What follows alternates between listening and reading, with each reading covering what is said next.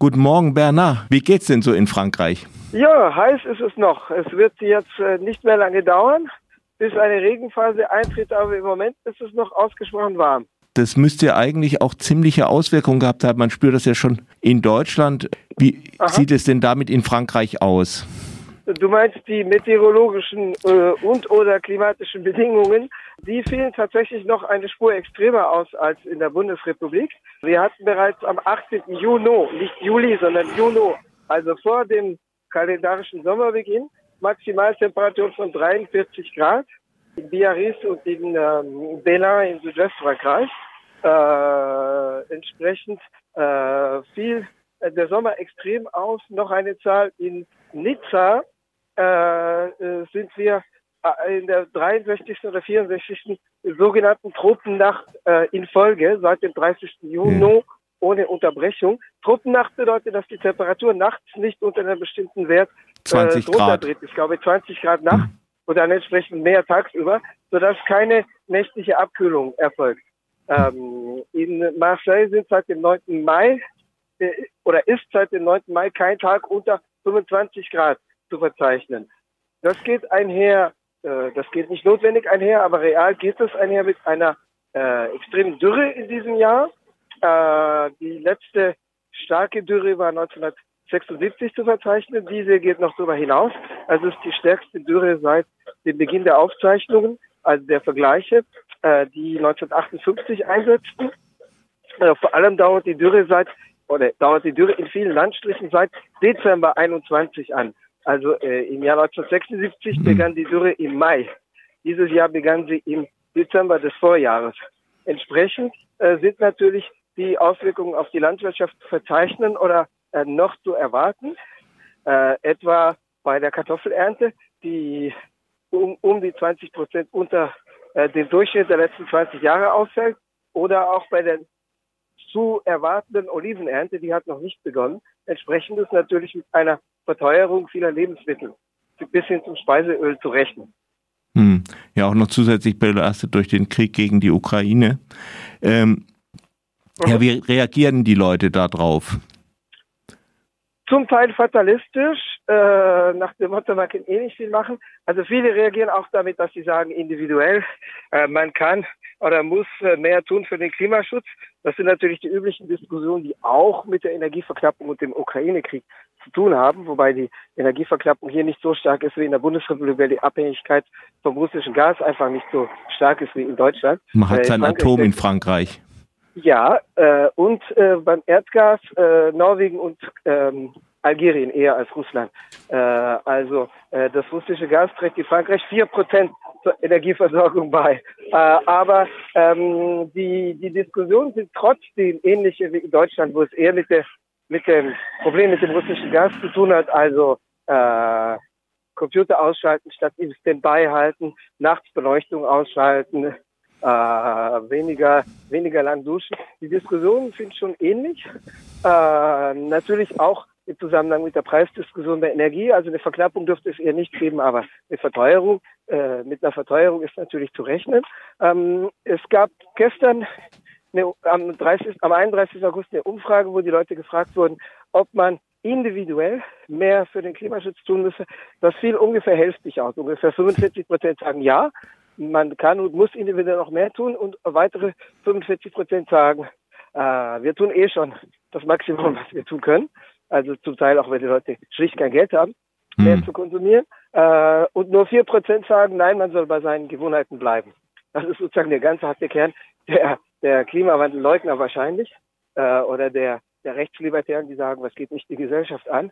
Ähm, wobei das Problem natürlich ist, dass es so, wie es in den Leitmedien diskutiert wird, als individuelles Problem, als Problem persönlichen Verhaltens diskutiert wird. Was kann man individuell mehr tun? Hm. Natürlich ist es ein politisches Problem, weil individuelles Verhalten gar nie so viel reinholen kann, wie dann hm. an der Spitze verbraucht wird, sei es durch Unternehmen, sei es durch, äh, sei es durch die äh, Schwerreichen, die natürlich individuell sehr viel mehr verbrauchen. Es gab jetzt eine Studie äh, von Greenpeace und Oxfam, äh, die zum Ergebnis kam, 63 Milliardäre verbräuchten so viel CO2 bzw. produzierten, stießen so viel CO2 aus wie die Hälfte der Bevölkerung.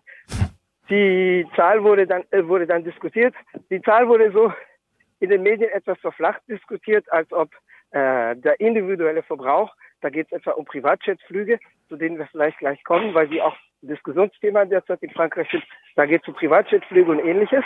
Da hat dann die konservative Tageszeitung Figaro eingehakt und gesagt, nein, nein, das ist tendenziös und so ist es nicht. Die Studie ist tatsächlich etwas anders aufgebaut. Da geht es nicht um das individuelle Verhalten von 63 äh, Personen. Das wäre tatsächlich äh, in, mhm. kaum zu schaffen. Eine Leistung, ja, eine Leistung, so viel wie die Hälfte der Bevölkerung individuell zu, verbra zu verbrauchen, sondern da geht es natürlich darum, was die mit ihrem Produktivvermögen über ihre Unternehmen ausstoßen, plus dazu zusätzlich individuell durch ihren Konsum, hm. durch ihren Spitzenkonsum.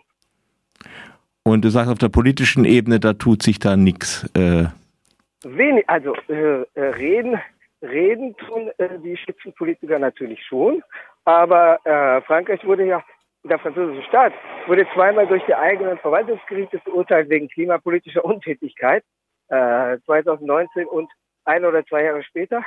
Also der Conseil d'État, der, das oberste Verwaltungsgericht, ungefähr, die ungefähre, sehr ungefähr entsprechend zum Bundesverwaltungsgericht, hat die französische Exekutive zweimal verurteilt wegen unzureichender Zukunftssicherung für die künftige Generation im Klimabereich.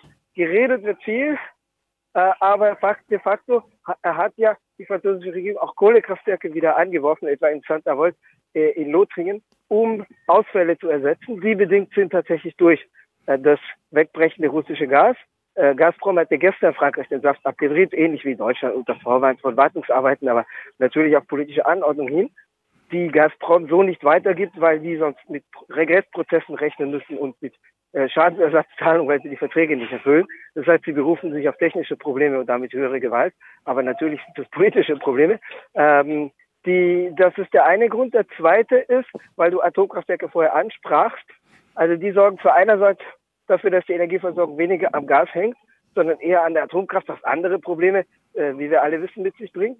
Aber selbst die äh, Reaktoren laufen ja zurzeit mehrheitlich nicht. 32 von 56 Reaktoren liegen derzeit flach beziehungsweise stehen still äh, wegen Wartungsarbeiten und Korrosionsschäden. Also die Wartungsarbeiten häufen sich zum Teil, ballen sich in einem relativ kurzen Zeitraum, weil während der äh, während der Lockdowns, der zwei Lockdowns 2020 und der darauffolgenden ähm, Ausgangssperrenphase äh, weniger gearbeitet wurde. Das ist der ein Grund, das ist sozusagen ein konjunktureller Grund, äh, sozusagen der der Stau, der sich bildet durch den Aufschub solcher Arbeiten während der Corona-Phase 2020 2021. Der zweite sind aber, dass serienmäßig jetzt Korrosionsschäden auftreten, die durchaus mit der Alterung der Reaktoren, die ja zum Großteil aus der Bauserie der 1970er Jahre stammen, hm. zusammenhängt. Äh, und wenn du 32 von 56, also die Mehrheit der Reaktoren hast, die Hälfte würde bei 28 liegen, dann äh, gibt es natürlich ein Problem. Und um da Ausfälle, äh, Ausfälle abzumildern, hat Frankreich Kohlekraftwerke und damit natürlich das klimaschädlichste Zeug wieder angeworfen. Also Gut, das machen wir ja gerade auch. Ja, ja, ja, ja. Also nicht ihr bei Radio Dreieckland, das nein, nein. aber die, die Regierenden, mit denen ich mich jetzt nicht in, in einem uns gemein machen würde.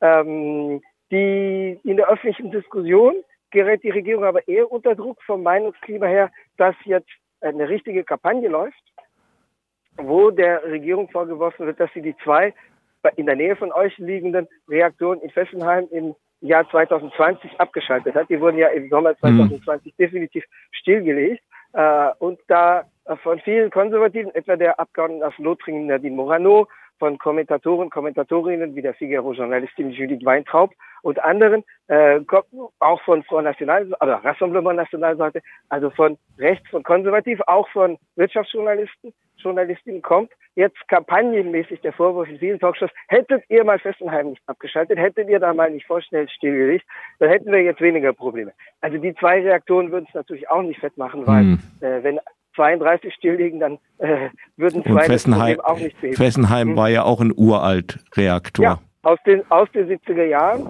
äh, und nicht ungefährlich, äh, auch wegen Erdbebengefährdung in der Rheinebene. Da haben wir es natürlich nicht mit Erdbeben in der Stärke wie in Japan oder Indonesien zu tun. Aber je älter ein Reaktor ist, desto anfälliger ist er selbstverständlich. Also die Entscheidung hatte durchaus Gründe. Also äh, es kommt dazu, das Regierungslager unter Emmanuel Macron liefert natürlich, bietet eine Flanke für Eingriffe äh, aufgrund der Widersprüche, weil Macron hatte noch 2018 eine Ansprache gehalten, wo er sagte, ja, bis 2050, nein, bis 2035 legen wir circa 15 Reaktoren still. Äh, er hatte ja den ersten Präsidentschaftswahlkampf, den er bestritt 2016, 17, zum Teil mit einem grünen Anstrich, also mit einem grünen und wirtschaftsliberalen Anstrich bestritten. Macron begann auf, auf EU-Ebene seinen Wahlkampf in Berlin an der Humboldt-Universität äh, im Oktober 2016 bei einem Auftritt in einem Saal, wo auch Joschka Fischer und Daniel Cohn-Bendit saßen und die hockten nicht zufällig dort.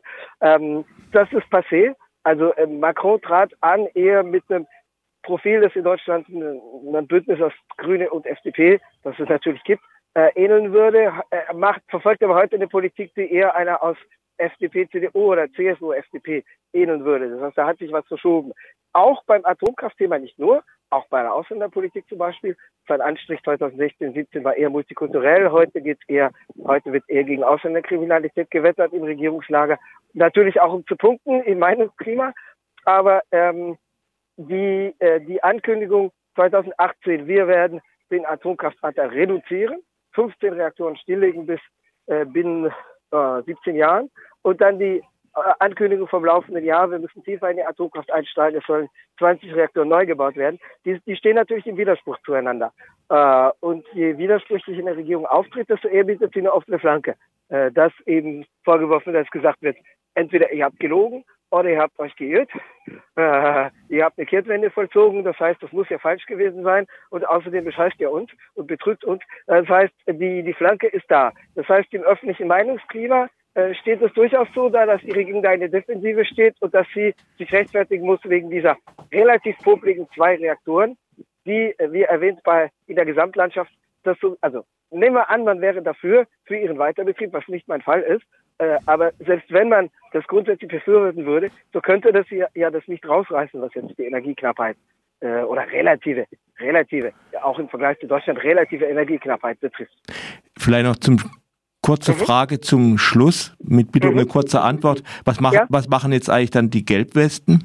Man hört ja, man fürchtet ja auch in Deutschland, oder die politische Lager pfeift es schon fast herbei, dass es mhm. äh, zu ähm, im Herbst und Winter dann zu einem Wutwinter kommt.